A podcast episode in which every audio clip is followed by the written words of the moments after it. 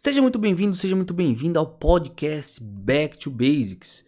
Eu sou Roberto Rodrigues e nessa série Back to Basics eu vou discutir os tópicos fundamentais de injeções eletrônicas programáveis. Vale a pena lembrar que essa série está presente no YouTube também, beleza? Então vamos deixar de blá blá blá e vamos direto pro papo técnico. Valeu! PWM, o que, que você preparou de pergunta? Beleza. Bom, assunto de hoje, PWM, muita gente ouviu falar.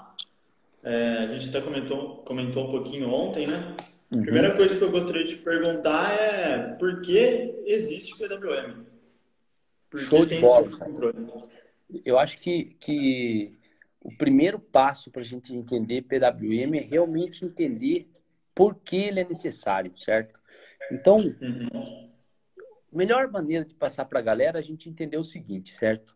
É, PWM é um tipo de acionamento, tá? Então a gente tem que entender que a IC1 ela tem entradas que medem sensores, tem saídas uhum. que acionam atuadores dispositivos, tá? Então vou dar alguns exemplos de acionamentos que a ECU faz. Basicão, bico injetor, bobina, uhum. mas também tem outros acionamentos, como válvulas solenoides, seja de comando variável, de boost control, uma válvula de nitro, ou ela faz também acionamentos tipo uma ventoinha, por exemplo. Tudo depende do consumo para saber se você vai acionar a saída diretamente ao dispositivo ou não, certo? Só que vamos pensar o seguinte, vamos... Deixa eu ver se eu consigo fazer um desenho aqui para galera. Então vamos lá, back to basics, hein? Pensa o seguinte, tá? Pensa que eu tenho aqui, ó, eu vou desenhar aqui um ventilador, tá? Uma ventoinha. Estou chamando aqui de fã, beleza? Certo, então, beleza. como que eu vou acionar essa ventoinha, tá? Independente é, do jeito que eu estou fazendo. Se é por um relé ou não, não vou entrar em detalhes agora. Acionamento uhum. simples, beleza? Eu vou ter um terra, perfeito? Certo. E eu vou ter o que aqui do lado? Positivo. Positivo da bateria. O famoso VBAT aí, beleza? Esse aqui beleza. é um tipo de acionamento da minha ventoinha, perfeito? Uhum. Então, assim, para comentar para a galera de uma maneira rápida. Esse VBAT aqui, normalmente, normalmente, as ventoinhas elas têm um consumo relativamente alto, tá? Então, você, em primeiro lugar, precisa saber a corrente que você que passa aqui para você saber se você vai ligar isso por um relé ou você vai ligar diretamente da ICU, sem relé, ou eventualmente você pode ligar por uma chave e tudo mais. Beleza. Beleza. Mas que eu quero chamar a atenção da galera não é para ligação elétrica, é disso aqui que eu quero chamar a atenção. VBAT, tá? Porque imagina o seguinte, tá? Se eu tenho uma ventoinha, tá? Quando eu coloco tensão da bateria aqui, vamos supor 14 volts, tá? E aqui eu tenho o meu ground, tá? Que é o meu terra, perfeito? Eu vou ter o que aqui? Eu vou ter uma velocidade da ventoinha, perfeito? Eu vou ter uma velocidade com 14 volts, certo? Isso aqui, eu tô falando 14 volts, mas é tensão da bateria. Isso aqui oscila, perfeito? Ele não fica em 14 volts sempre. Isso aí depende do seu alternador, tudo isso aí varia, beleza? Com certeza. Agora, eu vou falar o seguinte, direto e reto. Se eu quisesse que essa ventoinha girasse numa velocidade menor, o que, que eu poderia fazer? Não tá? sei, vamos ver o que a galera acha aí. E aí, galera, o que, que vocês acham? Assim, ó, eu tenho aqui nessa ventoinha 14 volts, certo? Tensão da bateria e eu tenho terra, beleza? Então, eu tô com uma ventoinha aqui e quando eu coloco VBAT aqui e ground aqui, eu tenho uma velocidade. A ventoinha funciona, perfeito? Se eu quiser baixar a velocidade da ventoinha, por exemplo, o que, que eu posso fazer? O Matt falou, resistência. resistência. Beleza. Certo. Eletricamente, o que o, o, o médico está falando? Cara, que se eu pegasse e fizesse isso aqui, ó, colocasse aqui a minha ventoinha, perfeito? Bruno, Garage Power responderam também aí, ó. Show de bola. Bruno falou baixar a tensão. Baixar a tensão, diminuir a voltagem, controlar a tensão. Glaucio. Glaucio falou controlar a tensão. Brian, menos tensão. Show de bola. O, o que, ó, o William falou, nos antigos resistor. Então, o que, que os caras estão falando aí? Eles estão falando em colocar um resistor aqui, certo? Sim. E aplicar o VBAT aqui.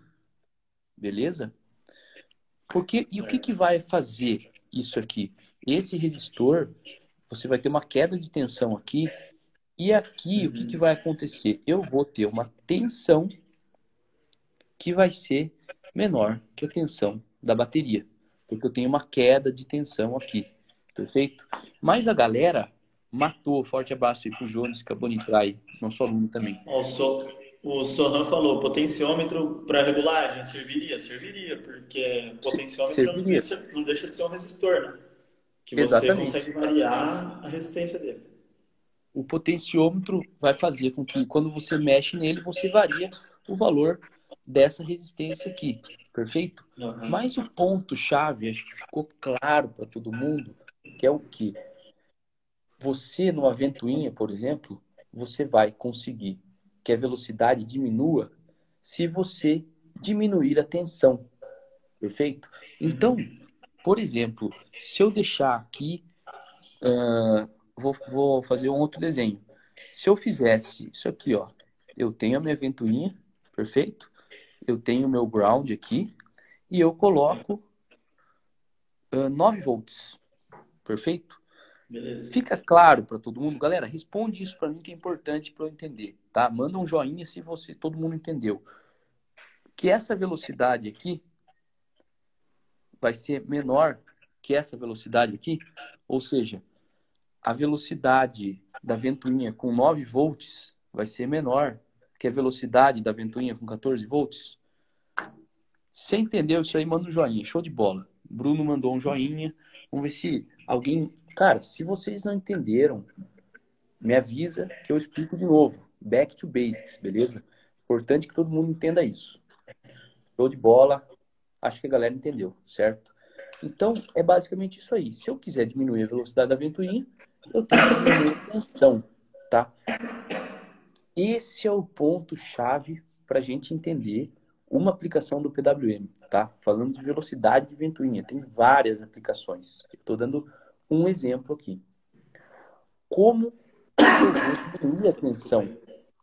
Porque pensa o seguinte, que nem eu falei, provavelmente isso aqui vai...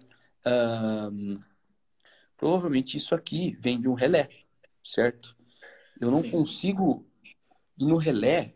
O relé ele funciona basicamente como uma chave. Que eu vou fazer um, um, um esquema de um relé rapidamente aí para galera.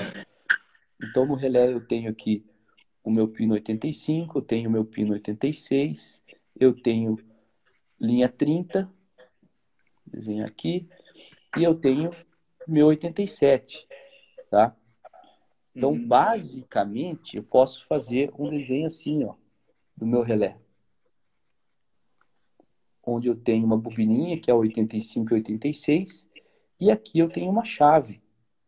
Basicamente é isso aqui onde aqui é 87, aqui é 30. Vou mostrar para a galera certinho agora. Então, quando eu tenho 12 volts aqui e eu tenho terra aqui, essa chave fecha por uma atração eletromagnética aqui. E o que eu tenho no 87, eu tenho no 30. Certo? Sim. No 30, eu tenho VBAT. Certo? Então, o que eu quero passar para a galera aqui é que eu não consigo de uma maneira direta, colocar uma tensão menor do que da bateria. Certo? Uhum. Não consigo. Ou vai ser zero ou a tensão de bateria, né? Ou, ou a tensão da bateria. Daí pode surgir a dúvida, tá, mas existem nas ECUs, vou fazer um desenho. Boa noite aí pro Rafa, que acabou de entrar aí, tá mandando boa noite pra galera. Boa noite. Então, imagina o seguinte, eu tenho outputs, eu tenho saídas da minha ECU que são saídas do tipo half bridge, tá? Compartilhar com a galera isso aí, que são saídas que eu Qualidade consigo... dá uma baixadinha aí. Vamos ver aí. São saídas half-bridge que eu tá consigo, eu consigo fazer acionamento de algum dispositivo, ok? Vou colocar aqui um dispositivo X que depende aí da corrente, eu posso ligar direto. Basicamente, se a ICU der conta, o output da ICU der conta da corrente, eu posso ligar direto sem relé, perfeito? Só que o que, acontece? Eu estou limitado ao VBAT, novamente. Perfeito? Uhum. Aí é que entra o PWM. Tá? Como que eu faço? E agora prestem atenção, que eu vou explicar é muito importante nessas nossas lives. Os, quem, quem acompanhou, eu sempre tento dar uma, uma visão mais simples para as coisas que são complexas, tá? Ontem a gente deu várias analogias que foram legais, e eu falando foram legais porque a galera mandou muito direct falando que a analogia do chuveiro foi legal, do ar-condicionado foi legal, então acho que é, faz parte da gente querer entender um conceito mais complexo através de analogias, isso simplifica demais. Então, pensa o seguinte, a gente está limitado a colocar rebate num dispositivo, mas eu quero no meu exemplo, diminuir a velocidade da minha ventoinha, tá? Então pensa comigo o seguinte: e se eu fizesse o seguinte, ao invés de eu colocar rebate e deixar ele ligado lá, eu fizesse o seguinte: eu ligo e desligo, ligo e desligo, ligo e desligo, mas de uma maneira muito rápida. Então, o que, que acontece? Se eu fizer isso, ligar e desligar o meu output de uma maneira muito rápida, eu consigo modular a minha saída, de maneira que vai parecer para o meu atuador que eu tenho uma tensão menor que a tensão da bateria. Por quê? Porque eu ligo desligo, ligo desligo, ligo desligo. Galera, se você entendeu isso, você começou a entender o que, que é PWM. Perfeito? Isso é PWM. Você pode ligar e desligar de uma maneira muito rápida. A galera tá falando relé de estado sólido. Teria que ser um relé de estado sólido? Não necessariamente, tá? Então, vamos lá. Isso que eu tô falando é a ECU que faz. Perfeito? Agora, se você precisa de um relé de estado sólido ou não, depende da capacidade de corrente da sua ECU e do que você está acionando. Então, exemplo, você vai acionar uma ventoinha de 30 amperes. A saída da sua ECU não suporta 30 amperes, tá? Então, uh, isso depende da ECU, você tem que olhar o manual e tudo mais. Mas não vai suportar 30 amperes. Então, nesse caso, você precisa de um relé de estado sólido, tá? Mas você, deixar bem claro, isso aí muita gente confunde. Você não precisa de um relé de estado sólido para fazer PWM. PWM. Você pode dar um exemplo que eu não preciso e faço PWM? Claro, você pode acionar uma ventoinha de 5 amperes. A gente já fez um, um projeto de uma Hayabusa de arrancada, que eu já comentei aqui, que ela tinha uma ventoinha que consumia, acho que era 3 amperes e meio, 3.3 amperes. Bem pouco. O output da Motec Half Bridge, se eu não me engano, tá? Ele consome até uh, ele consegue fazer em high side, que é quando ele manda sinal alto, né, é, uhum. debate, uh, 7 amperes, se eu não estou enganado. Então, eu posso ligar no terra e na saída DCU.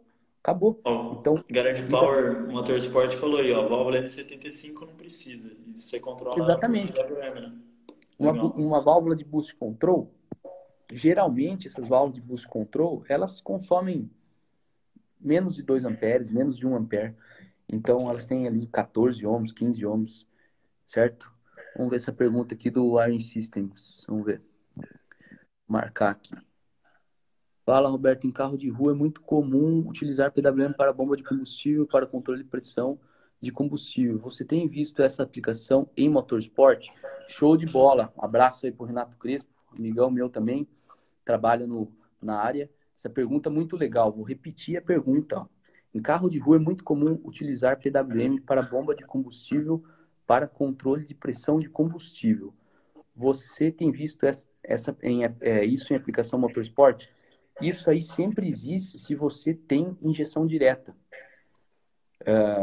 Na grande maioria, na grande maioria dos projetos com injeção é, direta, a gente precisa fazer um controle de pressão é, de combustível, tá? Na pressão, na injeção direta, é, a gente tem uma tabela 3D de target de fuel pressure, certo? E isso é, é muito importante.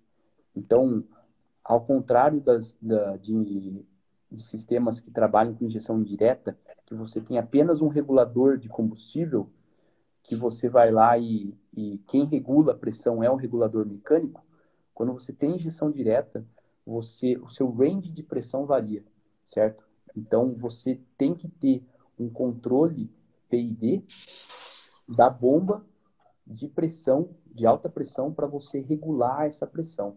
Então, você tem um, uma, uma tabela para target de pressão de combustível. Perfeito? Legal. Isso varia conforme a condição de funcionamento do motor. Isso aí é, é importantíssimo, importantíssimo mesmo. Principalmente para carros de rua, se você tiver targets errados, você pode uh, ferrar com emissões. Ó, o Mate fez uma pergunta legal aqui também. Ó. Posso usar um relé comum para controlar uma ventoinha convencional? Será? Posso? Olha, o que, que acontece? É, você pode usar relé comum para ligar uma ventoinha convencional, perfeito? Sim. Agora, se você quiser fazer PWM, certo? Ou seja, se você quer é, fazer essa modulação, ou seja, você quer que ela, a ventoinha comece ligando com uma velocidade mais baixa para você ter um consumo menor, você pode usar relé? Você pode usar relé. Vai funcionar? Vai funcionar. Mas assim, o relé não foi, o relé convencional, ele não foi feito para isso, tá? Olha só, que nem a gente mostrou aqui, tá? Nesse, nesse esqueminha bem básico, tá? O relé, você tem uma bobina que quando ela é energizada, e isso é importante, isso aqui tem uma. Quando ela é energizada, essa corrente aqui é baixa. Sim. Por que, que eu estou falando que ela é baixa? Porque isso pode ser acionado direto pela ECU. Então, quando eu falei que as saídas têm limite de corrente, uma saída de ECU toca tranquilamente uma bobina de relé. E quando ela fecha essa chave, essa parte aqui e a elétrica foi dimensionada para aguentar um consumo maior, perfeito?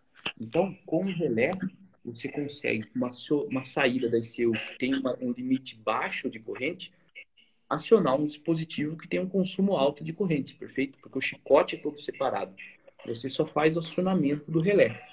Só que entenda, o relé convencional, ele tem uma parte mecânica, que é o quê? É a chave, que vai ficar ligando e desligando. Isso aqui é projetado para você ter acionamentos do tipo on-off, ou seja, ou você está ligado 100% ou você está desligado, perfeito?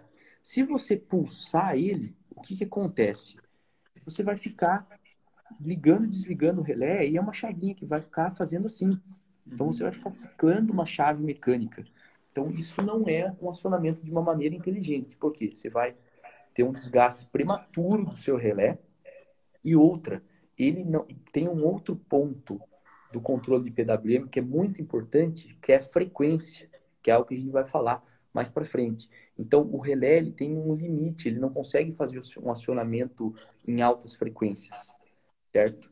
Então, esse lance não... do, da, da vida limitada dele pode acabar que tipo o cara usa para PWM funciona, mas chega uma hora que o relé acaba travando, né? É muito Exatamente, você pode. Exatamente, e não, não é repetitivo, então uhum. não é uma boa não é uma boa estratégia. Vamos ver as perguntas da galera. Tem mais algumas aqui, ó. A do Glaucio, ele perguntou se para fazer PWM para pressão de combustível você precisa de uma bomba específica. Precisa. A bomba de combustível. Sim, normalmente a, a bomba é específica. Eu, esses controles são é, eles são bem bem complexos, não é, não é um controle simples, o PID não é fácil de calibrar, certo? Então, existem, existe também, é, eu nunca vi mas já ouvi falar que existem sistemas que você consegue variar a pressão de combustível, certo? Mesmo para motores que têm injeção indireta, tá? Então você consegue fazer isso, mas eu nunca vi, nunca, nunca trabalhei.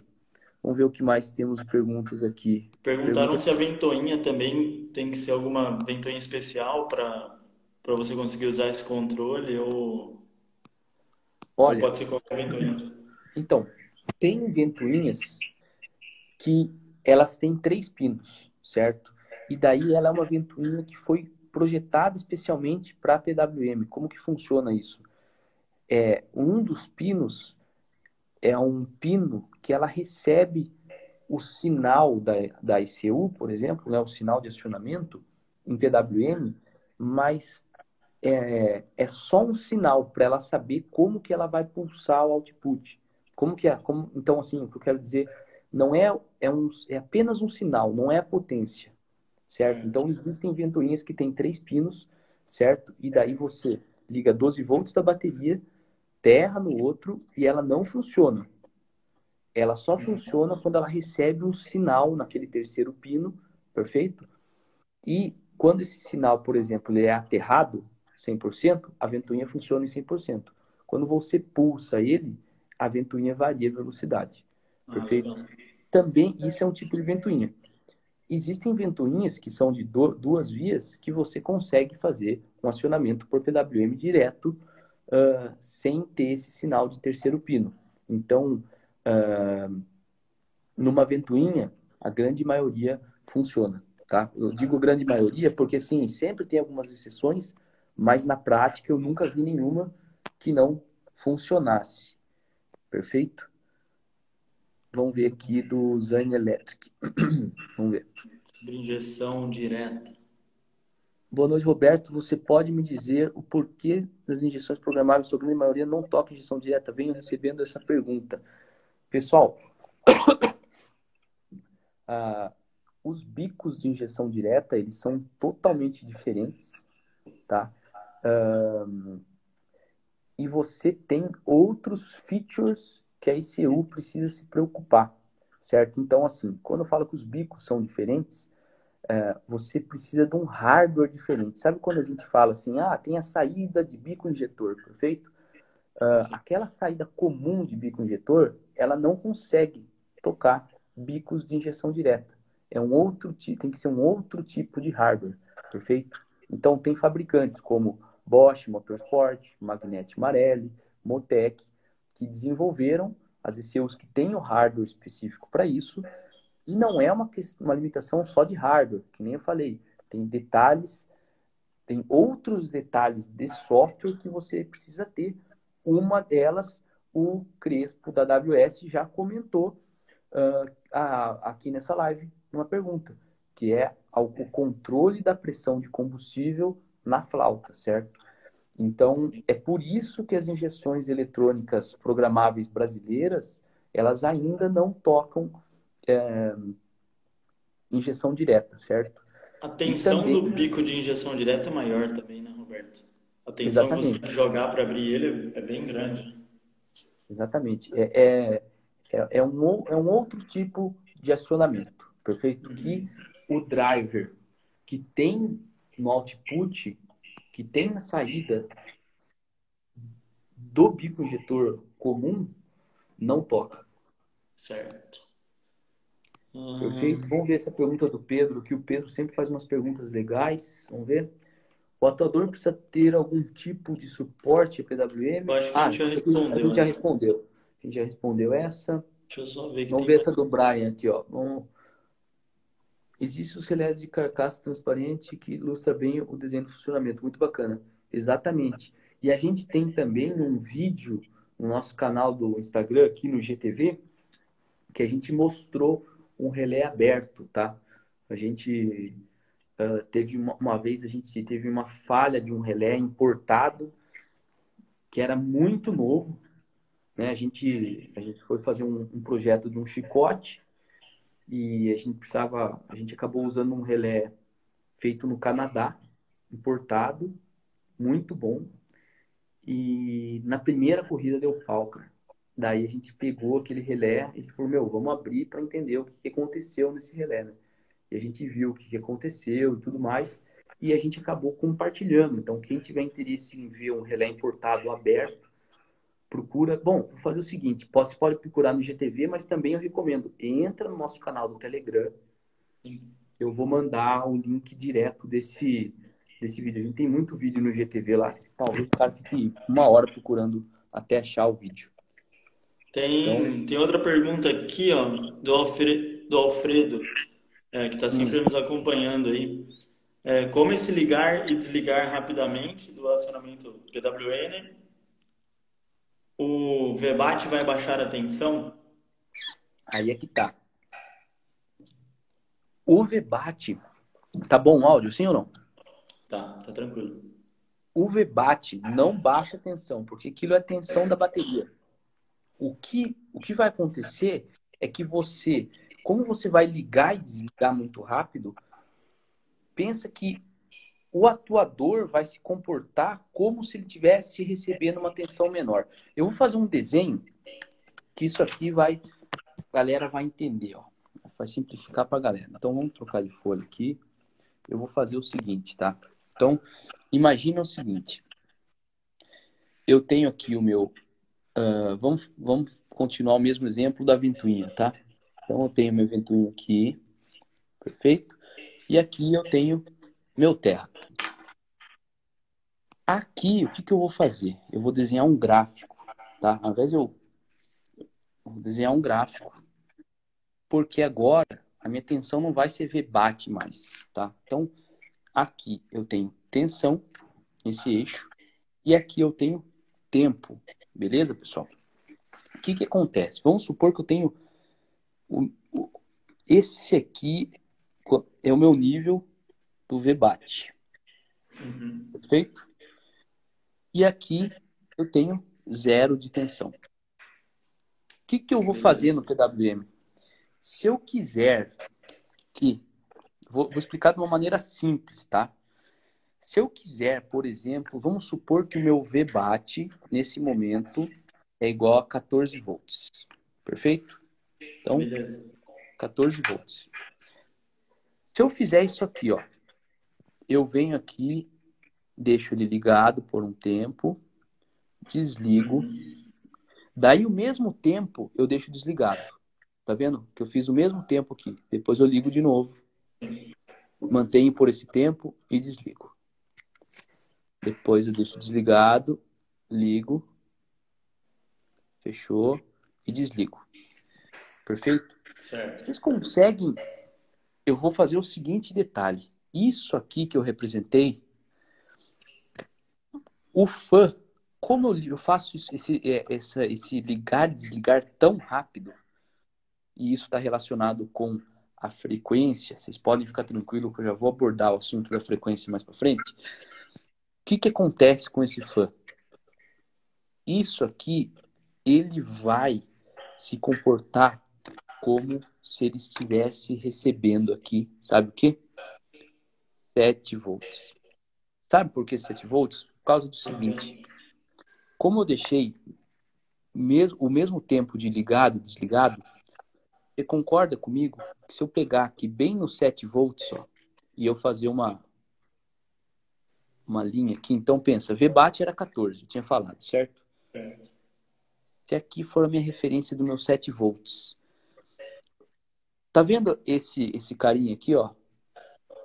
que ficou para fora, eu posso uhum. jogar esse carinha aqui, ó. Assim como eu pego esse cara aqui e jogo aqui, no tempo que eu estava desligado. Certo. Assim como eu pego esse cara aqui e jogo no meu tempo que estava desligado. E daí, o que eu tenho aqui uhum. é como se eu tivesse 7 volts ligado sempre. Perfeito? Porque aqui eu estava ligado, aqui eu estava ligado, aqui eu estava ligado, certo? Então, a quantidade de energia aqui, como eu fiquei? Eu liguei com 14 volts por metade do tempo, desliguei por metade do tempo. Liguei com 14 volts por metade do tempo, desliguei por metade do tempo. O que, que acontece? O fã, ele se comporta como se, ele, se eu tivesse ligado 7 volts direto. Perfeito? Eu acho que esse desenho aqui, pessoal, manda um, um, uma, um joinha aí se eu conseguir ser claro nesse desenho aqui. Vamos ver. Se alguém não entendeu, faz a pergunta aí.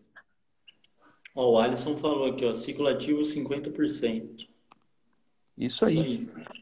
Exatamente. Isso, esse exemplo que eu dei aqui, a gente tem um ciclo ativo, ou seja, duty cycle de 50%. Fechou. É bem isso aqui. Quem não entendeu isso aqui, de 50%, fica tranquilo que eu já vou mostrar. Mas legal, ó, a galera aí mandou Entendeu. tudo um joinha. Então, então, o pessoal entendeu. Então, essa é a sacada do PWM. Então, você tem o objetivo de baixar a tensão, nesse caso do fã, tá? Uhum. E daí você vai lá e faz essa modulação, perfeito? Só que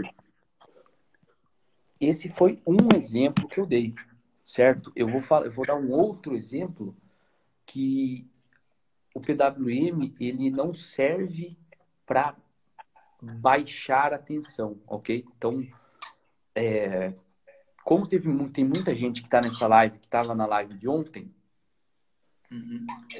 eu vou dar o exemplo do Boost Control. Ontem a gente falou sobre Boost Control. Cara, foi a nossa live mais legal. Hein?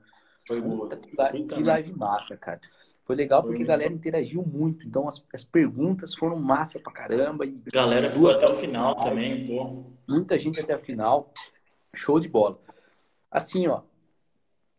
Na live ontem a gente falou de boost control e a gente explicou o que é boost control, o que é. Na verdade, a live de ontem foi sobre P&D. A gente Isso. usou o boost control para dar um exemplo de P&D. E a gente falou sobre o wastegate, certo? Que é a válvula mecânica do boost, do, da, que regula a pressão de boost. Deixa eu marcar a pergunta do, do, do Jones aqui para a gente ver depois. E vou responder a do Rafa bem, bem rápido. Roberto Montec já tem alguma seu que funciona com injeção direta? Sim, já faz muito tempo. A Motec, eu acredito que há uns seis anos já tem solução para injeção direta e tem também há uns quatro anos isso aí. Solução para injeção direta de linha diesel. Beleza? Uhum. E daí, assim, vamos lá. É... Deixa eu ver a pergunta do, do Jones. Tem que observar a corrente. Tem ventiladores que necessitam de um pico inicial de corrente maior. Massa. Obrigado por compartilhar. Geralmente, os, os, uh, quando você vai ligar um dispositivo, né, você tem uma corrente de pico. Me corrija aí, Johnny, se é isso que você está falando. Então, normalmente sim, as ventoinhas elas, elas têm uma corrente de pico, certo? É, uhum. Tanto uma ventoinha, diversos dispositivos, né, principalmente dispositivos atuadores que têm cargas indutivas representativas, certo? Então você tem um, pico de, de corrente, perfeito? Mas, como esse pico normalmente ele é rápido, isso não é tanto problema para saídas da ICU, certo? Então, assim, é, um, um erro, que eu digo um erro entre aspas, tá? Muito comum, é que muita gente. Tem muito cara que nem sabe que existe o pico, certo? E daí olha lá, ah, quanto que aguenta a saída? Tanto, ah, quanto que consome aquilo lá? 5 amperes. Ah, então deu conta, beleza.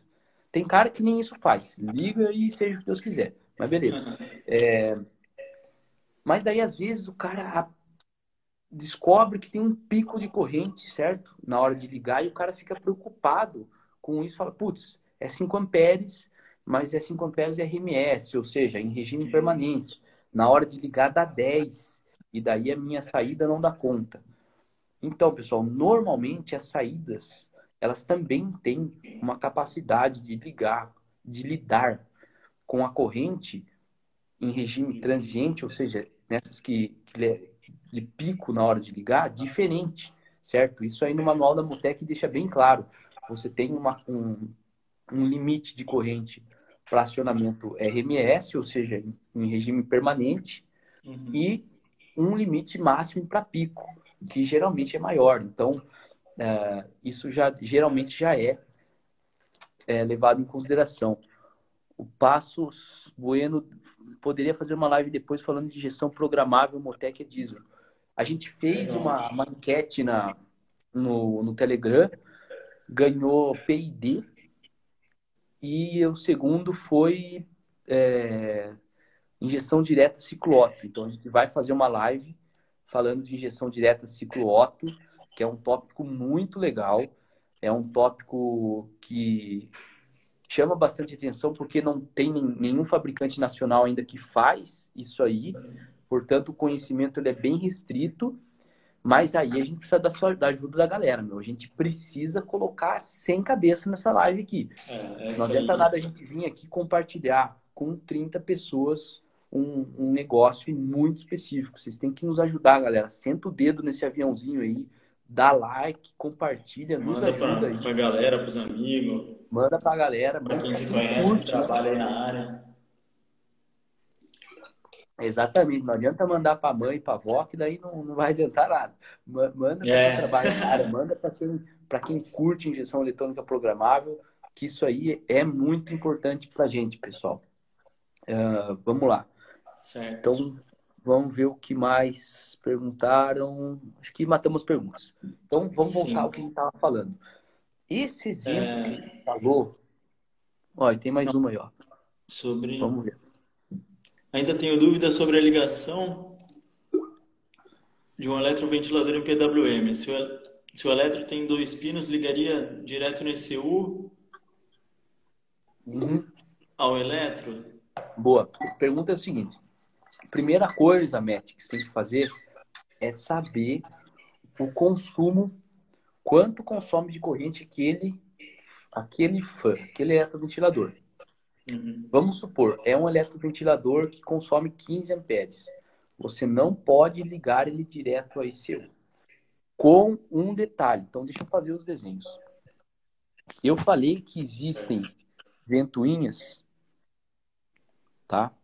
Tem um tipo de fã que ele tem três pinos. Perfeito? Nesse tipo de fã que tem três pinos, perfeito. O que, que você faz? Você coloca 12 volts de um relé. Certo. Você coloca terra, ground. E o terceiro pino aqui vem direto da ICU. Perfeito? Mesmo que você tenha 15 amperes de consumo. Por quê? Porque esse pino aqui do fã não é um pino de potência. Ele só recebe um sinal. Liga 100%, liga 80%, liga em 20% ou desliga. Perfeito? Então, nesse caso, mesmo que o consumo seja alto, quando você tem um fã de três pinos, você pode ligar sim a saída direto da ECU. Você só tem que tomar cuidado de ligar no pino certo, perfeito? Que é o pino de comando. Mas também existem um outro, outros tipos de ventoinha, que são as ventoinhas mais simples, que tem apenas dois pinos, certo? Aí você tem que ver o consumo, né? Então, veja o consumo.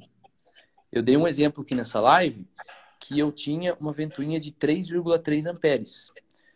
Sim. O meu output da ICU da conta, eu olho no manual, no caso da Motec dá. Ok, então eu posso ligar direto um pino da ICU, que nesse caso eu liguei high side, perfeito? E eu ligo um terra no meu fã. Ok? Mas se o consumo é 15 amperes e eu tenho uh, dois pinos, eu não posso ligar direto, certo? Então eu tenho que ligar daí num relé de estado sólido, que nem eu falei. Se você quer fazer PWM e você não tem esse pino de sinal, aí você precisa. Pelo, pelo PDM você consegue fazer isso, né? Pelo PDM, não. O recomendado do PDM é sempre cargas on-off. Entendi. O que a Motec tem é o DHB, que, que eu posso mandar amanhã no, grupo do Telegram, eu vou mandar umas fotos dele pra ah, galera. Sim. Que daí que é um, é um módulozinho, né? Isso aí, é um módulozinho desse tamanho, que ele, ele tem duas saídas uh, dedicadas para PWM, então ele é um driver para para usar justamente para isso. Legal. Cada saída suporta 20 amperes. Bacana. Ó, o German, German Luke BR perguntou aqui: qual carro usa essa ventoinha que recebe o sinal? Aquela de três pinos que a gente já comentou. É, eu vi uma galera comentando aí em cima que o Evo, até o 10, usa, usa essa ventoinha aí, de três pinos. Show de bola. Assim, German, de cabeça eu não sei. Eu já vi essa, essas ventoinhas, já trabalhei com elas. Se eu não me, se eu não estou enganado, eu trabalhei num, na ventoinha do Suzuki Swift, se eu não estou enganado, tem, tá? Mas de cabeça eu não me lembro. Olha aí, o Rafa tá falando aí que o do Evo, então, tem. Então, é, é algo assim bem comum. Beleza? É bem comum mesmo em, em carros de rua. Evo, Nissan, então, esse tipo é bem comum e eu acho que deu para explicar bem a pergunta do, do Matt. Resolveu a pergunta aí? Então, voltando. Esse primeiro é. exemplo que eu falei uh, foi de um PWM com o objetivo de diminuir a velocidade da ventoinha, tá? Se isso eu não falei, mas eu vou falar porque talvez não tenha ficado claro para todo mundo. Por que, que eu seria importante eu gerenciar a velocidade da minha ventoinha? Você pode fazer o seguinte: você pode fazer um. Vamos supor que numa ventoinha que você liga on-off, você faz. Ah, quando dá 85 graus, você liga a ventoinha. Perfeito? Só que o que acontece? É, você poderia fazer o seguinte: quando chega a 80, você liga a ventoinha com uma velocidade mais baixa. Sim. Com 30% da velocidade, por exemplo. Talvez 30% já seja suficiente para você manter a temperatura ali na faixa de 80, 78 graus, certo? Você tem um controle muito mais contínuo, né? Exatamente. Muito, muito mais. Você não precisa ficar dando aquela carga elétrica no seu sistema de uhum. liga uma ventoinha de 15 amperes de uma vez certo? Ah, um exemplo, um exemplo uh, que, que para a galera entender, é lógico que não é bem PWM tecnicamente, mas os ar-condicionados mais modernos, os inverters lá, eles fazem basicamente isso, entendeu? Quando eles ligam, Sim. na verdade, eles não ficam ligando e desligando, né? Eles, eles variam ligado, né? A, a potência, exatamente. Então, a mesma, o mesmo lance aí de um. Legal essas analogias para a galera, né? A mesma ideia de um ar-condicionado inverter seria ali pro fã, beleza? Mas que nem eu falei. Existem PWMs, esse que eu falei, o objetivo era diminuir a velocidade para você ter um acionamento mais inteligente. Agora, num exemplo lá do Boost Control, que a gente tem uma válvula solenoide, é, o que, que eu posso fazer? Pensa comigo, a, a válvula em 0%, ela vai estar tá toda fechada. Em 100%, ela vai estar tá toda aberta, ou seja, com a vazão máxima. Agora, para mim seria interessante o quê? Modular esse, essa válvula. Para quê? Para diminuir a velocidade da válvula? Não, não tem nada a ver com velocidade. Nesse caso, tem a ver com vazão, certo? Eu quero variar a vazão da válvula, certo? Do mesmo jeito que um bico injetor, né? Você não uhum. trabalha o injetor sempre com a vazão máxima. Você modula ele ali, né? É, uhum. Então, no boost control, você aciona a válvula por PWM, certo? E, e, o objetivo na válvula de boost é você conseguir ter vazões diferentes na válvula para você ter diferentes pressões na membrana da Wastegate, ali na, na, na câmara da, da Wastegate, que tem a mola, né? Quem acompanhou a live entendeu o que a gente o que a gente está falando. E a grande maioria das válvulas é, de controle, como por exemplo, boost control, válvula de, de nitro, certo? Uma válvula de nitro, você consegue controlar, né? Quando falo nitro progressivo, é justamente isso. Quando você aciona 60% da válvula, você vai ter uma vazão menor do que quando você liga a válvula em 100%. Então, você consegue, como que agora acho que agora a galera, quando a gente fala em 100%, 20%, fica bem claro. Tem a, é a relação entre ligado e desligado. Por isso que o Cassol falou, ah, aqui é um ciclo ativo de 50%. Por quê? Porque eu ficava ligado e desligado pelo mesmo tempo. Uhum. Beleza? Então, essa é a sacada para entender o que é PWM.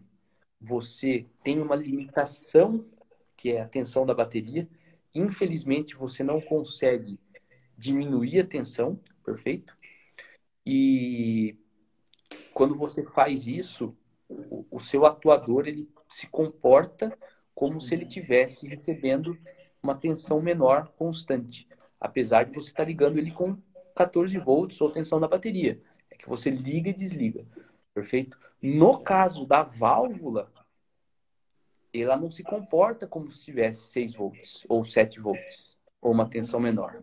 Se você pegar uma válvula de boost e colocar 7%, não vai, uh, você não vai fazer com que ela abra uma parcialmente, entendeu? A sacada uhum. numa válvula não é abrir parcialmente, é realmente você abre ela, fecha, abre, fecha, de maneira que a vazão fica menor. Certo? Sim. Só que você faz isso de uma maneira tão rápido e parece que a vazão é constante, mas não é, ela tá pulsando ali. Uhum. Você entendeu? É, tem uma pergunta aí do Tássio. Como seria a ligação da válvula de canister usada para o controle de marcha lenta nas injeções programáveis usando o PWM? Seria o negativo da bateria e o outro pino na saída da injeção? Você sabe como, Sim. como é isso aí? Sim. Cara, assim, ó, é, na prática, eu só liguei uma válvula de marcha lenta uh, na vida inteira, certo? Então, eu sei que tem vários modelos, certo? É... A que eu trabalhei, ela não era, ela era tipo, ela era um era a, que eu trabalhei era de uma CBR 1000RR, que daí era aquela que a gente trabalhou no Superbikes com o Alexandre Barros, que era a moto do modelo antigo. Então ela não tinha borboleta eletrônica.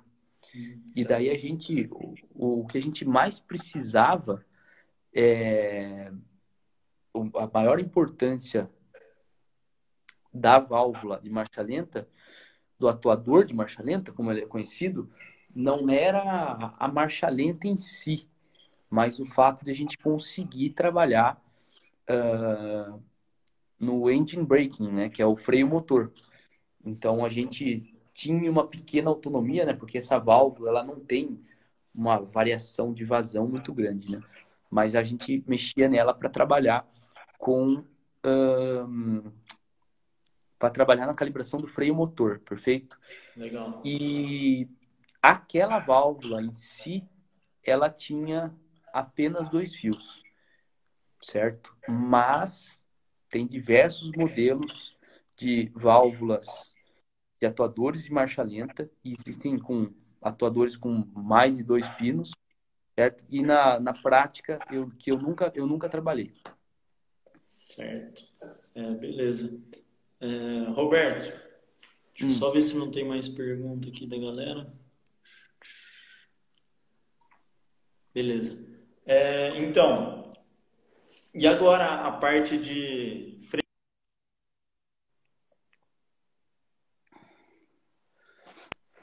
Acho que caiu aí o, o sinal do Vitor.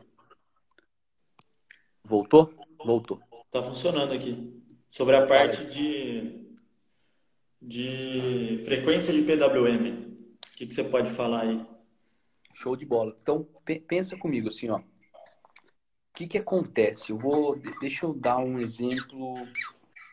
Eu vou, eu vou dar esses dois exemplos que a gente falou nessa live, tá? A gente falou de válvula de boost e de uma ventoinha, tá? Certo. Vamos, vamos olhar essa, esse desenho que eu fiz da ventoinha, tá? Uhum. Esse desenho que eu fiz faltou uma variável muito importante. aqui eu falei que é tempo, certo? Tempo ligado e desligado. Mas eu não falei quanto tempo é de tempo ligado e quanto tempo é de desligado. Uhum. Então, eu sempre dou aqueles exemplos bem absurdos que fica bem claro para a galera. Por que, que o tempo é importante? Você acha que se eu ligar, deixar ligado ela 3 segundos e desligar por 3 segundos, a ventoinha vai se comportar como se ela tivesse com 7 volts? Eu acho que não. Não, né? Porque ela vai ficar ligado por 3 segundos, depois ela vai desligar, depois ela vai ligar. Não vai funcionar o PWM. Uhum. Quando a gente fala em frequência, às vezes entra em frequência, daí, cara, galera às vezes se perde. Então, se isso acontece com vocês, não se preocupem que seus problemas vão ser resolvidos agora. Ó, eu vou dar um, um exemplo prático que já aconteceu direto comigo. O cara falando assim, cara, era um carro de arrancada. Eu, tava, eu trabalhava na ProTune ainda, tava dando suporte, o cara me ligou. Uhum. Cara, então o boost control não tá funcionando, tava oscilando. E daí eu vi que a oscilação era lenta, daí eu aumentei a frequência do controle. Assim, ó, frequência não é algo que você fica testando que nem um PID, por exemplo, certo? Uhum. Se você tem, você tem que estar tá trabalhando com a frequência certa do seu sistema, beleza? Para eu entrar no, talvez muita gente vai falar assim, tá, qual que é a frequência certa então? É, não, não, vou entrar nesse tipo de detalhe. Cada, cada sistema tem uma frequência, mas o que eu quero que vocês entendam? Entendam a frequência, esqueça esse termo frequência. E olhem nesse exemplo que eu dei. Aqui eu falei, ó, eu vou deixar ligado e vou deixar desligado. Vou deixar ligado e desligado por tempos iguais. E daí eu falei, se eu deixar ligado por 3 segundos e depois desligado por 3 segundos, a ventoinha não vai funcionar com uma velocidade menor. Ela vai ligar e depois ela vai desligar. Por isso que é muito importante a gente saber exatamente quanto tempo a gente vai deixar ligado e desligado, certo? Sim. Por isso que tem uma seguinte definição, tá? Eu vou falar aqui pra galera. Período. Período é um tempo, tá? E a gente vai falar que ele é o tempo ligado mais o tempo desligado. Perfeito? Isso aqui é período, é um tempo, certo?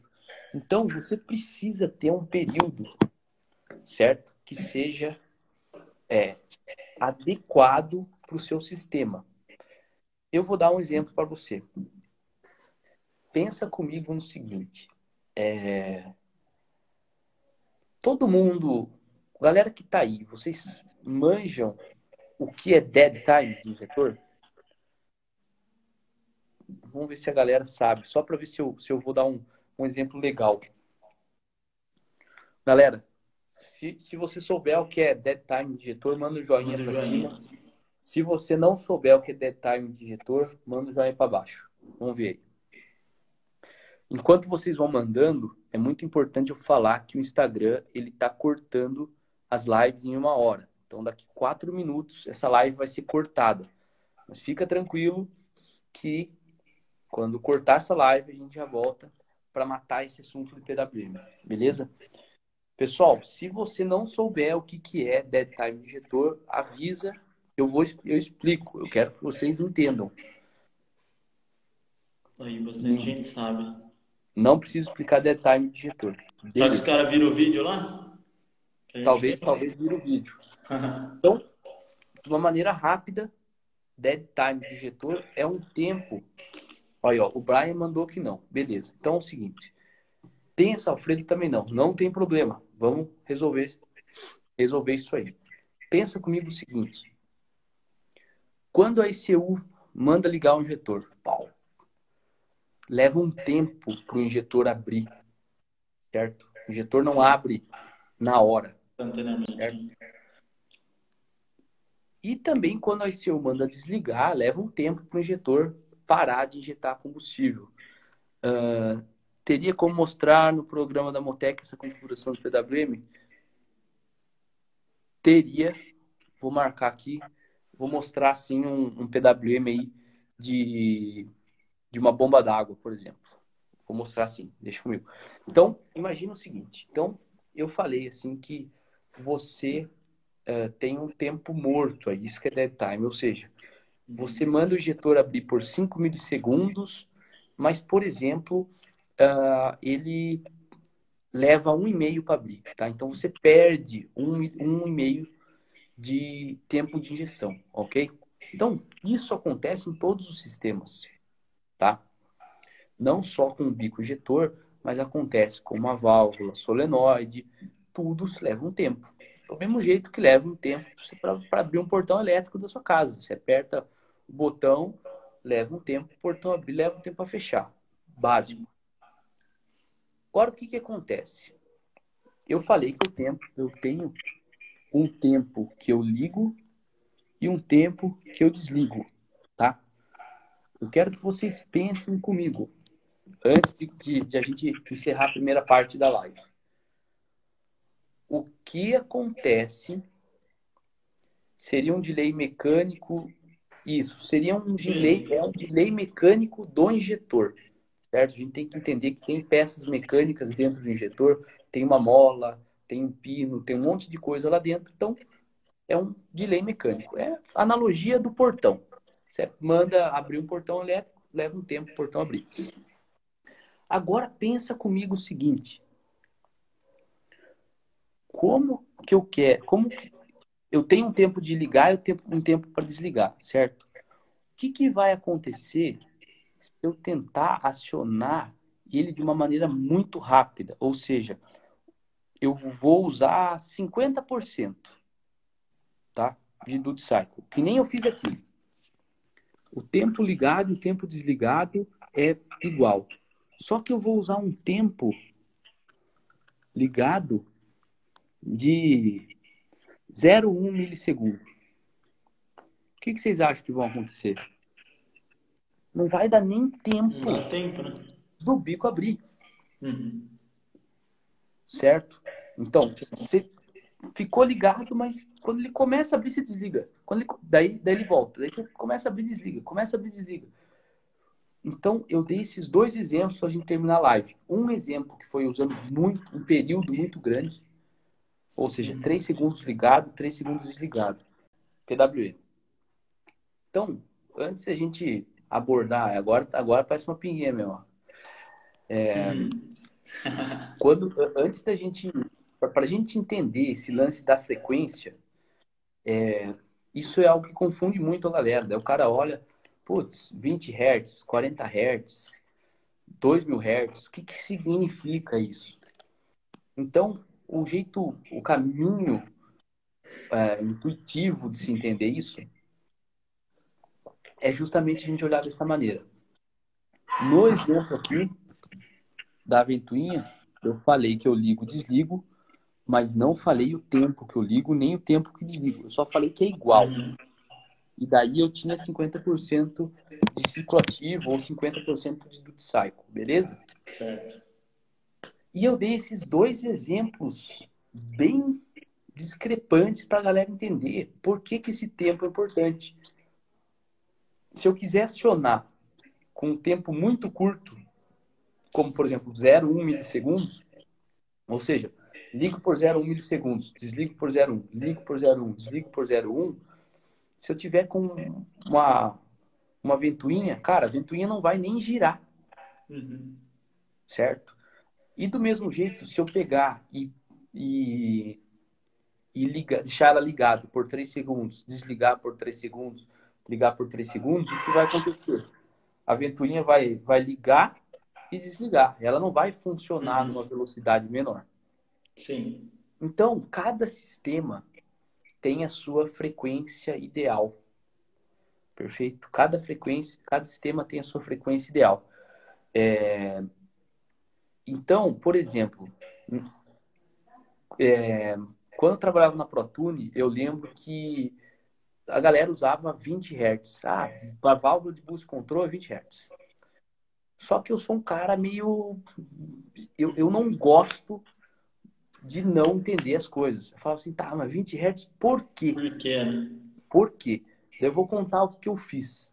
Eu peguei, eu montei uma wastegate numa bancada, wastegate com as mangueirinhas e testei três válvulas solenoides, certo? certo? E eu alimentava essa válvula solenoide com a pressão direto que tinha, tinha um compressor na oficina, certo? Então eu colocava a uhum. pressão ali de ar ali, eu regulava a pressão para trabalhar ali na faixa ali de um motor. Então eu trabalhei, fiz testes, se eu não me engano, com 1 kg a 3 kg, de 1 a 3 bar. Beleza? E daí o que, que eu fiz? Eu falei assim, bom, quando eu vario o meu duty cycle, eu vario a minha vazão da válvula, certo? Mas além da, mas a vazão da válvula eu não consigo medir. O que, que eu quero no final das contas? Alterar o quê? Abrir o. Né? Quero alterar a pressão na wastegate. Então, o que, que eu uhum. fiz? Olha só que massa. Depois eu posso procurar para ver se eu compartilho isso aí com a galera. Eu fiz um estudo da seguinte maneira. Eu coloquei um sensor de pressão para medir a pressão na wastegate e fui vendo como variava essa pressão em função do meu duty cycle e da minha frequência. Então eu fiz um teste de 20 a 40 Hz, variando de 5 em 5 Hz e, e então, para a galera entender, coloquei 20 Hz, coloquei 0% de duty cycle, medi a pressão, obviamente, estava com a pressão ambiente, e daí eu ia aumentando de 5 em 5%, ia medindo a pressão. E depois eu fiz isso a 20 Hz, depois eu fiz a 25, depois eu fiz isso a 30, depois a 35 e a 40. E daí eu consegui entender o seguinte, que você tem uma, uma, uma frequência ideal de trabalho para uhum. cada dispositivo. Você está usando uma válvula, o control é uma, outra é outra. Isso depende das características mecânicas e elétricas do seu dispositivo. Perfeito? Sim. Qual que é a frequência ideal? Aí depende. O que, que acontece quando você varia frequências e duty cycles? Quando você está numa frequência muito alta, pensa comigo o seguinte: estou numa frequência muito alta. Quando eu coloco 10% na válvula, certo. o que, que significa 10%? Significa isso aqui, ó. Que o meu tempo que eu deixo ela ligada dividido pelo meu período que é o que? Tempo de ligado mais desligado, ou seja, T1 uhum. mais T off é igual a 10%. Perfeito? Certo. Quando eu coloco uma frequência muito alta, você tem uma seguinte relação, tá? Frequência é o inverso do período, certo? Então, Beleza. quando a gente está com tá trabalhando, por exemplo, se o meu período é 0,1 segundos, só para a galera entender, a minha frequência é 10 Hz. Essa é a relação. Uhum. Beleza? O que, que, acontece? Se eu aumento muito a minha frequência, tá? O que, que acontece? Quanto maior a frequência, menor o período. E se menor o período, menor o, o, esse tempo ainda. Então, ele fica com uma frequência muito alta. O meu tempo ligado é muito pequeno. Uhum. Certo? Então, às vezes, o que, que acontece? Eu coloco 10% e entra naquela condição que eu falei antes. A válvula nem abre. Sim. Entendeu? E daí o que, que acontece? Você precisa trabalhar com 15, 20, 25% para a válvula começar a abrir. Você Sim. entendeu? E quando ela começa a abrir, você já está com 50%. E daí você já tem uma puta de uma vazão. Você entendeu? Você não tem um controle fino mesmo, né? você não tem um controle não, fino. Você diminui muito o seu range de controle, sua faixa de controle. Né? Exatamente. Você diminui muito o seu range útil. Sempre que você uhum. aciona uma válvula por PWM, você tem o seu range ali de 0 a 100%, mas você tem um range útil. Então, às vezes você coloca 2%, ela não está funcionando. E outra, às vezes você coloca 95%, você já chegou na vazão máxima. Então, entendam, em PWM é totalmente diferente o seu range elétrico ali, que é de 0 a 100%, do seu range útil. Repetindo, às vezes você coloca 10%, a válvula nem abriu. Então, se você trabalha numa frequência muito alta, você vai precisar de, uma, de um duty cycle muito alto para ela começar a abrir, certo?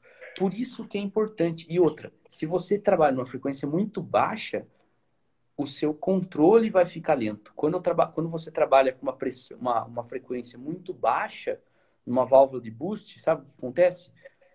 Com um duty cycle fixo, ou seja, eu estou acionando 20% a válvula. Uhum. A pressão na membrana fica oscilando. Por quê? Porque a válvula ela está muito lenta.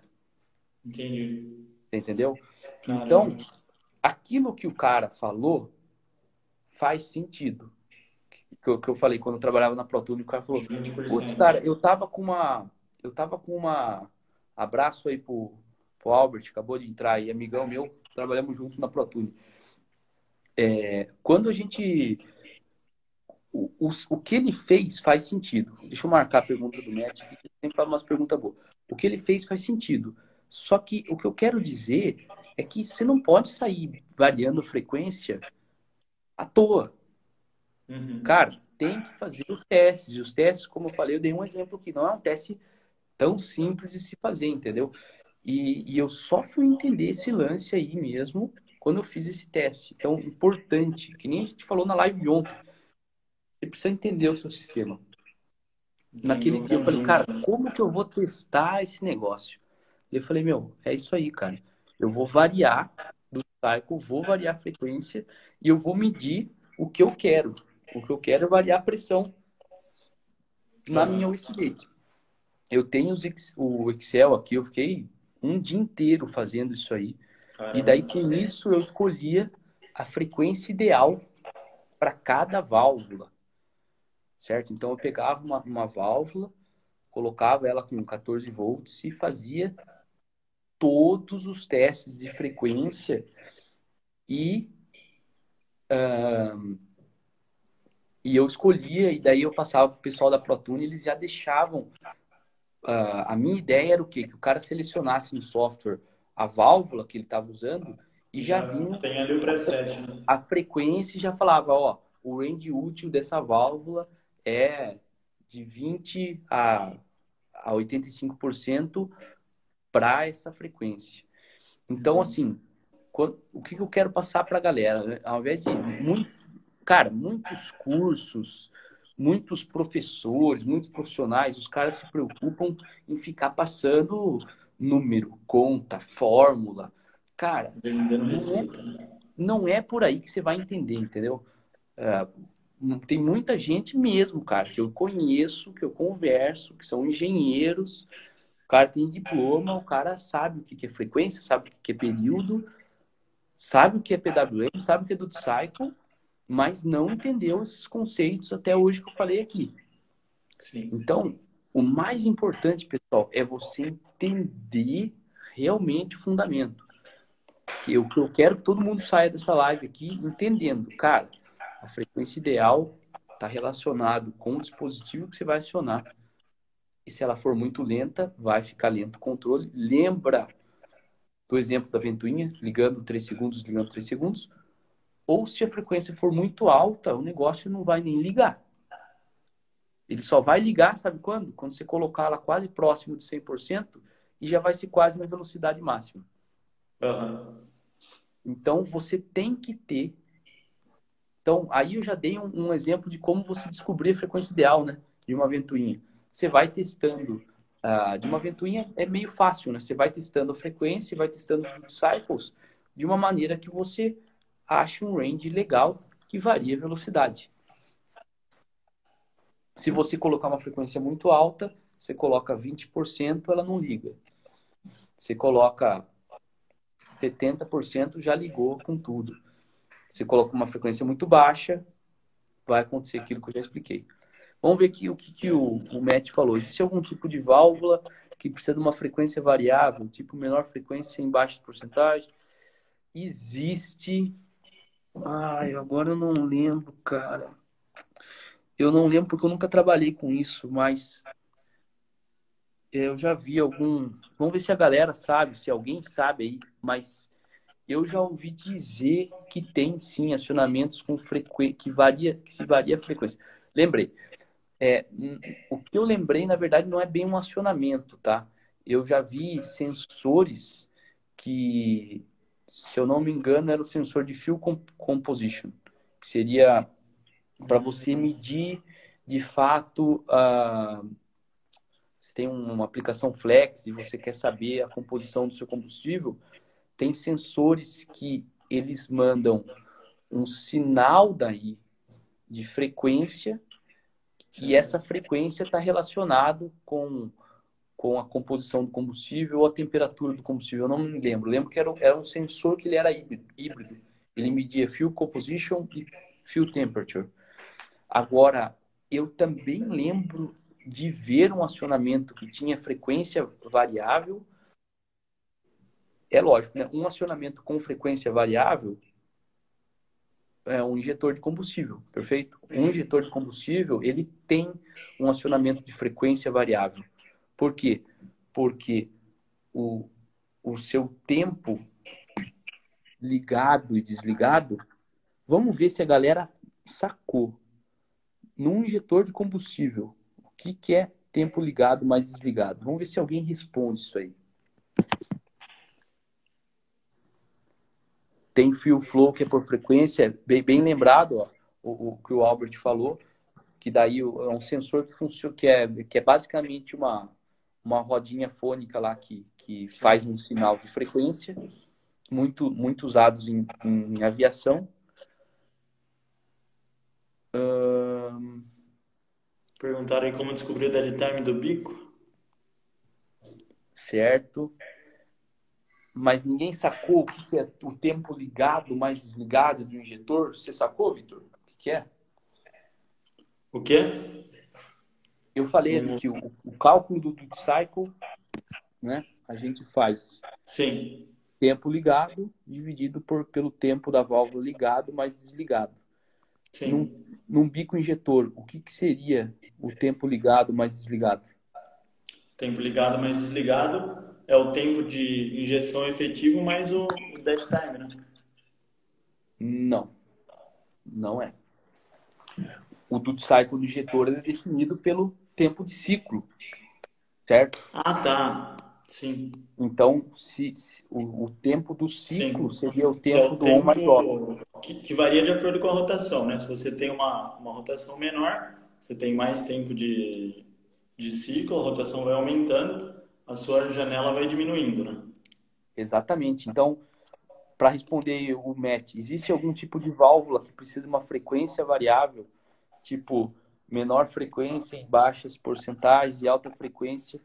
Então, assim, ó, quando a gente, se você for avaliar por esse lance de frequência, um bico injetor é isso aí. Então, se você também, por exemplo, for, agora que eu lembrei, uh, se você for fazer um acionamento de um bico suplementar uhum. e você não, não, não tem uma saída de injetor mesmo, você tem que fazer uma, uma um acionamento aí com frequência variável. Né? É, fisicamente, é a mesma coisa. Certo. Beleza? Então, assim, Beleza. galera, eu acho que a, a, ideia da live foi eu acho que eu espero que tenha sido atingida. O lance né? era a gente mostrar exatamente o que, que é PWM, por que, que ele existe, relembrando que tem essa relação com a frequência que é muito importante. Outra uhum. coisa que a galera tem que entender é por que existe PWM. Então a gente falou de PWM para a gente diminuir a velocidade máxima de uma ventoinha. A gente falou de PWM para a gente variar a pressão da Westgate usando uma solenoide.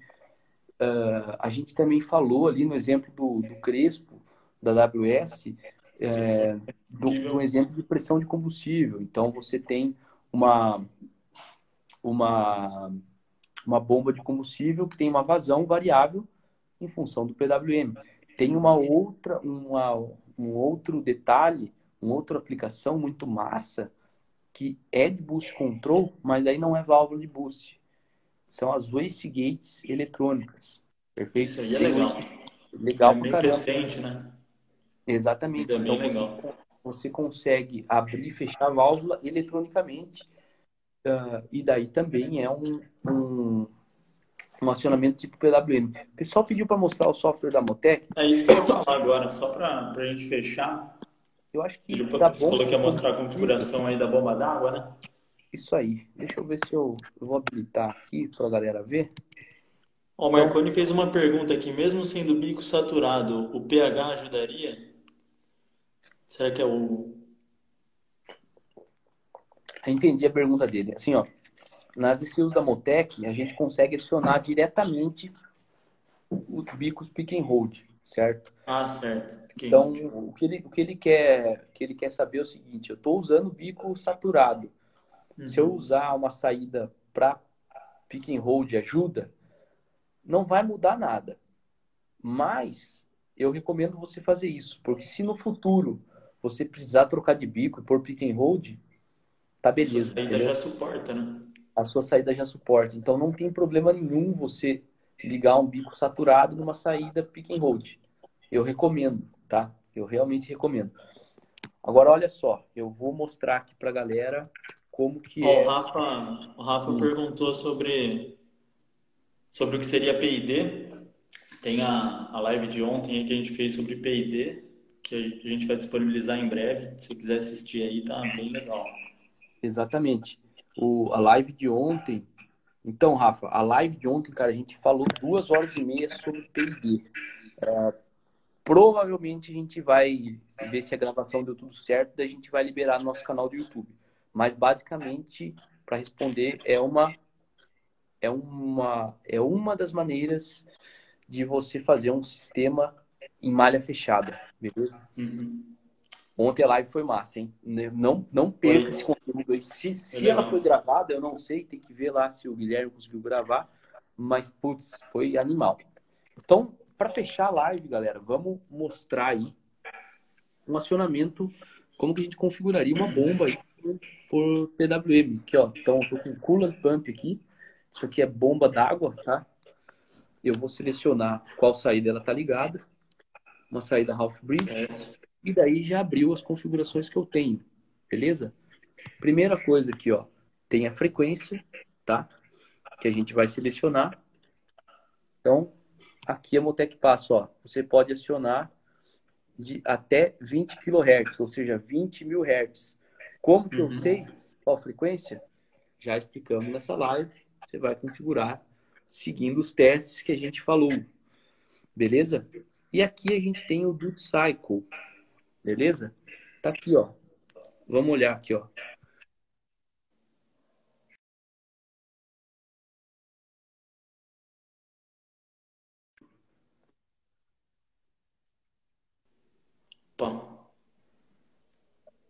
Tá dando Não tô te ouvindo, Roberto. Aí, beleza. Tá dando, tá dando pra ver agora? Sim. Galera, vocês estão conseguindo ver certinho aí ou não? Tá, beleza. Então, beleza. Então, vamos lá. Então, eu vou gerar uma tabela aqui, por exemplo...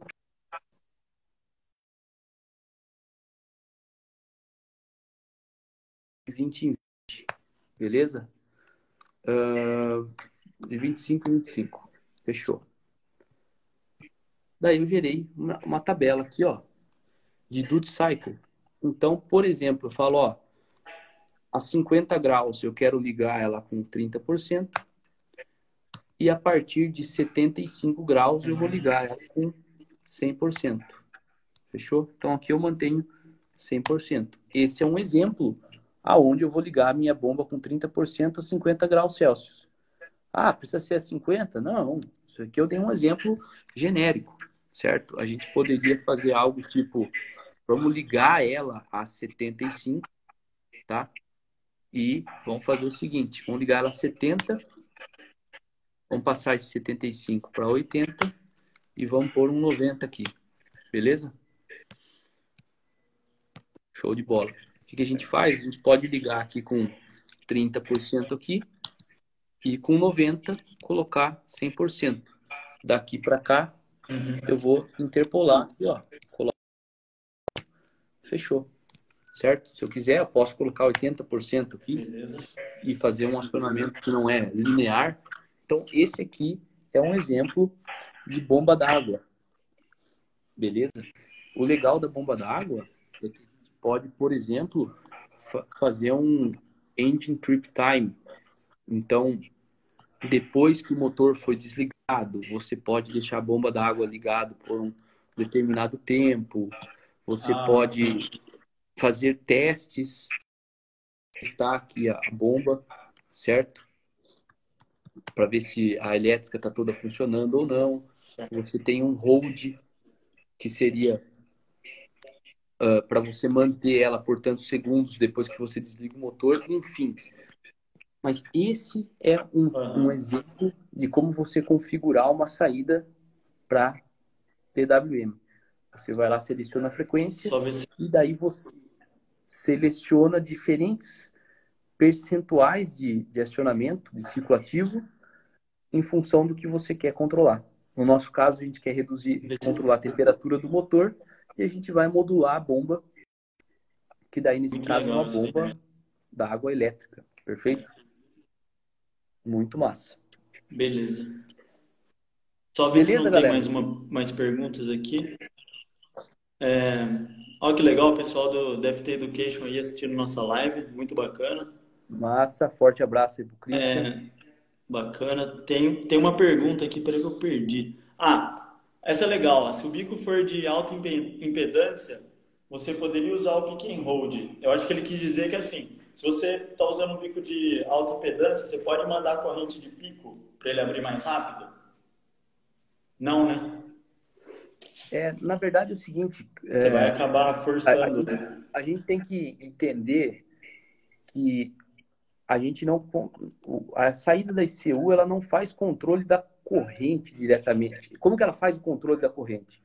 Alterando a tensão, certo? Então, o que ela faz no pick and hold? O pique ela coloca VBAT no injetor. Não tem como colocar mais do que VBAT. Então, é, não existe como, não tem como você dar um pique no injetor saturado de alta impedância, porque uhum. o que você faz com ele é o que a saída faz com o injetor pick and hold para dar o pique, coloca VBAT. O que ela faz, na verdade, é o, o, o tempo de pique e como ela modula o hold, né? Que daí ela faz um PWM para baixar a corrente e manter o injetor aberto, né? Então não tem como se dar um pique num injetor saturado, porque o pique só acontece porque a, a, a, a impedância do injetor é baixa. E daí quando Beleza. você coloca o debate, você tem uma corrente alta. Muito interessante, hein? Bacana. Beleza, galera? Então espero que vocês Beleza. tenham curtido. Então, repito, queria agradecer todo mundo que ficou aí por uma hora e meia ouvindo aí dois caras feios falar, né, meu? Obrigado aí por todo é. mundo tá, tá até o final. É... Ficar aqui uma hora e meia é sinal que vocês realmente querem aprender e ouvir injeção eletrônica de um jeito diferente, que eu acho que é essa a nossa proposta, que nem a gente sempre fala, a gente não está aqui para fazer propaganda, a gente não está aqui para ficar falando dos nossos serviços. A gente não está aqui para ficando para ficar puxando sardinha da Motec. A gente está aqui para falar de verdade sobre assuntos técnicos que envolvem injeções eletrônicas programáveis, certo? Essa é assim, a minha grande paixão profissional minha é calibração de motores. É o que eu me dedico, acho que nos últimos estamos em 2020, nos últimos 11 anos da minha vida, eu estudo todo santo dia. Se eu não estou estudando isso, eu estou trabalhando com isso. É um negócio que me motiva demais. E com esse lance de redes sociais, eu percebi que tem muita gente que compartilha essa paixão, que curte calibração, acha massa. E quem curte mesmo fazer as coisas bem feitas, curte essa área, meu, siga a gente, vocês vão aprender. Espero que vocês consigam aprender com a gente, né? Se a gente conseguir ensinar alguma coisa, a gente está aprendendo muito também é, com vocês nessas lives. E se você ficou até agora, tem essas 43 pessoas, eu quero só fazer um pedido, só um pedido para vocês. Eu vou fazer um post agora no Instagram e eu só vou perguntar ali o que, que vocês acharam dessa live. Então, meu, manda o seu comentário lá. É muito importante pra gente, certo? A gente, a gente acredita que, meu, ao invés de ter 40 pessoas nessa live, tinha que ter 400, cara. Certo? Tem muita gente no Brasil que curte essa área, cara. E, eventualmente, não nos conhece, não sabe que a gente tá fazendo live. Cara, tem um milhão de lives acontecendo. Então, nos ajuda a compartilhar isso aí. Comenta nesse post que eu vou fazer agora compartilha esse post, curte, marca as pessoas que você acha que devia estar tá, é, recebendo esse conteúdo. E agora eu vou falar um negócio muito importante, que eu sei que acontece, tá? Eu sei que acontece porque duas pessoas já me falaram isso. Tem pessoas que não querem compartilhar porque tem medo do outro assistir a mesma aula e não sei o que. Galera, não pensa assim, meu. Se se a gente pensasse assim, a gente não ia estar compartilhando isso aqui. Uhum. A gente realmente fala de coisas que ninguém fala. Não, a gente não fala de coisas que a galera fala por aí. Então, não guarda isso para você. Compartilha isso, porque a gente está compartilhando, cara. Vamos compartilhar isso aí, vamos passar para a galera. Vamos atingir Sim. mais pessoas, vamos atingir mais pessoas. Quem divide multiplica, né? Exatamente. Eu vou contar uma história muito rápida. Eu, eu falo por mim eu morria de medo que olhassem os mapas que eu fazia quando eu comecei a trabalhar com Motec, escondia coisa, não falava. Às vezes os caras faziam uma pergunta para mim, eu não sou um cara de mentir, eu não sei mentir, mas eu enrolava e não sei o que e não falava. Até o dia que eu tive que passar a senha do mapa, porque a gente tive três corridas no mesmo final de semana. E eu aprendi aquele dia, graças a Deus, aquele dia mudou minha vida, que quando você compartilha conhecimento de verdade, cara, ao invés de você criar concorrentes, você cria parceiros. E é por isso que a gente compartilha, cara. A gente compartilha porque a gente acredita que tem gente que quer aprender. A gente sabe como foi difícil começar nessa área. Não tem muita documentação não tem curso que fala sobre esses assuntos. Você vai procurar, acha fora do Brasil. Daí você conversar com um cara fora do Brasil tem suas dificuldades de falar em outra língua, pagar em dólar, de você entrar em contato por conta de fuso horário diferente, certo? E a gente teve uma proposta diferente desde o início. Então a gente usa esses exemplos da Motec por quê? Porque quando a gente olha no, no software da Motec, a gente consegue entender muito bem como funciona o motor. Olha os exemplos que a gente deu ontem da, da temperatura do ar, que o Jones falou lá, eu achei muito massa, cara. Era um negócio assim que, tem, que envolve muito conhecimento que eu só aprendi por conta da Motec. E por que, que a gente não vai compartilhar isso? A pergunta do Jones foi: dá para usar a, compensa, a lei dos gases para fazer compensação por temperatura de emissão?